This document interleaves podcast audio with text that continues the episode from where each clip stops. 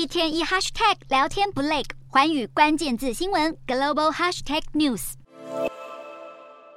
乌克兰国防部长列兹尼科夫手中拿着一个神秘多边形金属板，看起来像科幻电影中的外星科技。实际上，这是俄罗斯军武商研发的角反射器，据说可以轻易反射雷达波，干扰敌方防空系统。当地时间十二日，俄军就把这款角反射器绑在几颗气球上，再利用一架无人侦察机发射到第聂伯罗州上空，似乎是想让乌军防空系统误以为角反射器是无人机。俄军投入新型雷达干扰武器，恐怕让乌军作战过程。虚实难分。为了让位居劣势的乌克兰有足够军力抵住俄军下一波大进攻，国际社会加码援乌主力战车、大口径火炮以及防空飞弹。现在就连向来亲俄亲中的巴基斯坦都传出曾在上个月暗中经由德国与波兰港口运送乌军一万枚冰雹多管火箭炮弹。巴基斯坦态度大转变，让俄罗斯措手不及。因为战争爆发初期，时任总理伊姆兰汗还在批评西方双标，谴责俄国侵乌，但印度军队进驻克什米尔。却都不说。话。